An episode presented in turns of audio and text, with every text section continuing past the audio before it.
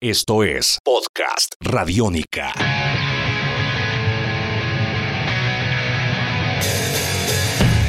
Bienvenidos a una nueva entrega de Descarga Radiónica. En esta oportunidad, haciendo una revisión de esta revolución otaku que iniciamos con un eh, par de podcasts justo junto a Iván Zamudio. Iván, buen día. Maestro Bolaños, encantado de estar de nuevo con usted compartiendo micrófonos en este podcast donde nos encanta hablar sobre cine, televisión, cómics, videojuegos y en esta oportunidad hablando sobre animación japonesa, ya que ah, hemos recibido comentarios de personas que dicen, ay, bueno, según ustedes, ¿qué, qué series podrían ser las indicadas para poder em, Introducirse al eh, maravilloso mundo del anime. de la animación japonesa? Pues- Eh, es- esto es algo muy difícil, ¿no? Claro, O sea, yo que es completamente subjetivo. Yo perfectamente puedo decirles, no, pues si usted quiere ver eh, robots, váyase a ver eh, a Tetsujin 28. sí, pero, pero pues en este caso estamos hablando sobre series que, pues, sobre todo recientes, que han sido como, pues, eh, puntos importantes tanto para el manga, para el papel como tal, para este, este, esta industria increíblemente grande de publicaciones anuales en, en Oriente, pero de igual manera también para la animación japonesa. Vamos a, a- a- a acceder a un mundo muy particular y es porque esta serie tiene una, tiene, tiene una división eh, fuerte y muy clara en cuanto a lo que fue originalmente su primera emisión y su segunda. ¿Por qué? Porque estamos hablando de Full Metal Alchemist, una serie que su versión original, Full Metal Alchemist, inició junto con eh, la serialización del manga, la superó eh, en tiempo y decidió hacerse como una división entre lo que sucedía en el manga y lo que hacían los creadores de la animación. Este llevó a que años después, cuando se finalizaba el manga de Fullmetal Alchemist, su creador original, junto a otro equipo de animadores, decidieron contratar al señor Yasuhiro Irie y decirle, venga, hagamos otra animación, pero hagámosla basada en el manga, en la historia original del manga, eh, creando así dos mundos completamente distintos, conocidos como Full Metal Alchemist y Full Metal Alchemist Brotherhood. Dos líneas Eh, editoriales. Exacto. En este caso vamos a hablar de Brotherhood, que, se ha convertido también en un éxito reciente, una serie muy bien recibida por la crítica, muy bien recibida por los fans y en todo caso con el beneplácito purista de aquellos que crearon la historia original. Entonces eso le da un carácter muy particular a esta animación. Esta animación viene y se creó años después de la original y eh, inició a transmitirse a partir del año 2009 hasta el 2010, recorriendo 64 episodios de la historia de los hermanos Elric. Estos señores, la historia se centra en ellos dos, Edward y Alphonse, que rompieron el mayor tabú de la alquimia y es hacer transmutación, que es como modificar los elementos con humanos a tratar de revivir a su madre. En consecuencia, Edward pierde un brazo y Alphonse pierde su cuerpo.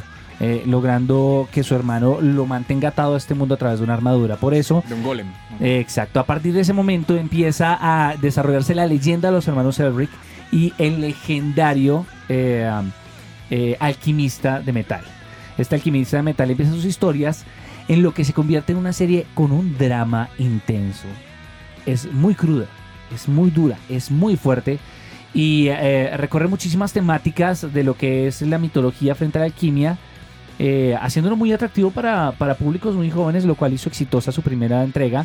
Pero esta tiene en particular, pues que es la historia original. ¿Usted se quedaría con una historia original o con una visión alternativa de una exitosa serie de animación? Pues eso depende. Por ejemplo, en, en tiempo reciente pudimos ver también que a Sailor Moon la recargaron, ¿no? Y, la recargaron más fiel al manga, más cercana a eso. Entonces es- pasa lo mismo. Se crean como dos líneas de las personas que conocieron a, al Sailor Moon que vimos en, en los años 90.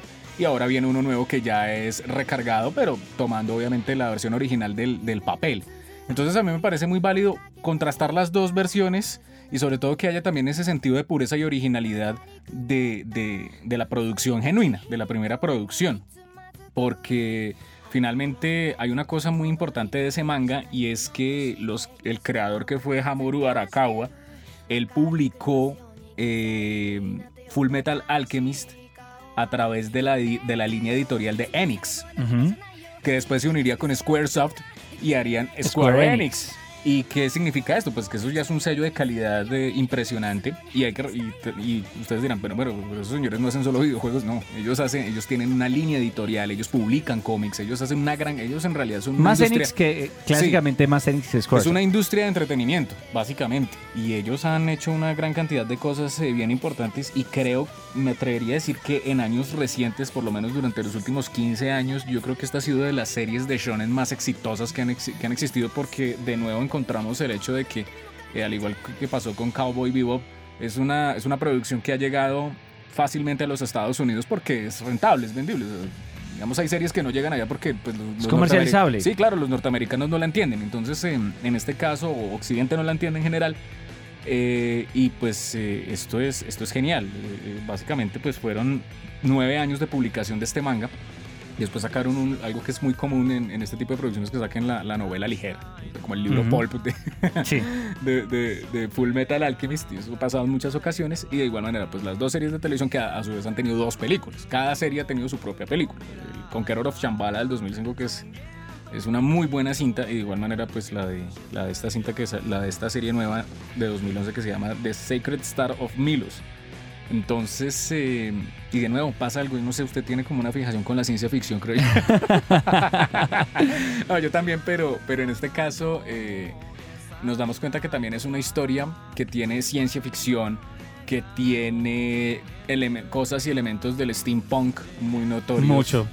Y también es una, es una historia que perfectamente es steampunk con fantasía, porque tiene de los dos puntos de vista. Entonces, eh, es, eh, a mí- se me hace que es, es una serie bien importante alrededor de todo esto y sobre todo que acá en nuestro país se conoció y se conoció doblada porque la, la emitían, la original, bueno, en este caso la original no, sino la primera serie, la del 2003, la emitieron en el canal de Animax Así es. de las cenizas de Locomotion. Entonces ahí se conoció y viene siendo como esa camada de, de nuevas series de los 2000 que con eh, Wolf's Rain, con eh, no, con un montón de series que Qué hubo en buenas esos años. épocas Sí, claro, que había que teníamos eh, en televisión por cable teníamos animación eh, japonesa 24 horas al día y 7 días a la semana.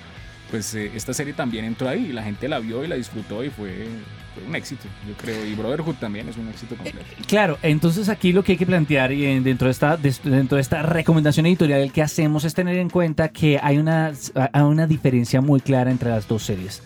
La primera emitida en 2003 sigue una línea de tiempo que arranca con los personajes iniciales originales del manga y como el como el setup completo del de- del contexto de la historia. Eh, para después eh, abstraerse, irse por su lado y crear un un- una historia y un universo completamente distinto y esta otra que es recomendable también ver primero, primero por la recepción que ha tenido a nivel de calidad y a nivel de, de público y el éxito comercial que ha implicado toda la saga de Fullmetal Alchemist. Pero segundo, porque usted puede tomar lo más cercano y lo más fiel al manga y después ver la otra animación Fullmetal Alchemist normal, la de 2003, y ver hacia dónde lo que le propone ese otro equipo de animadores y productores ir.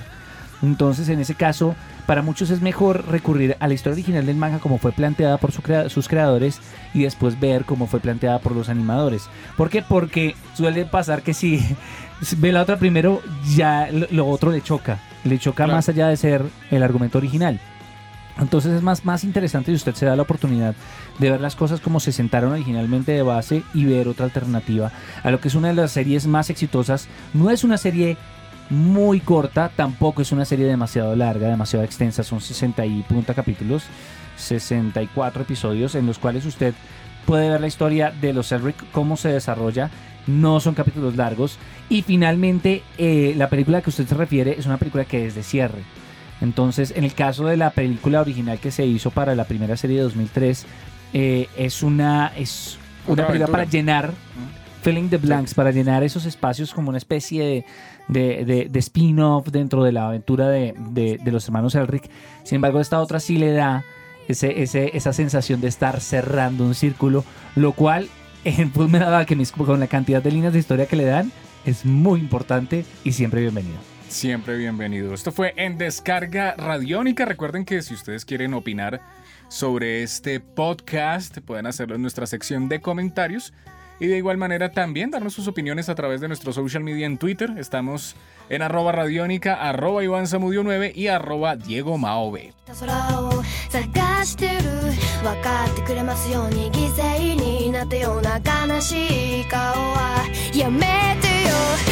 Esto es Podcast Radiónica.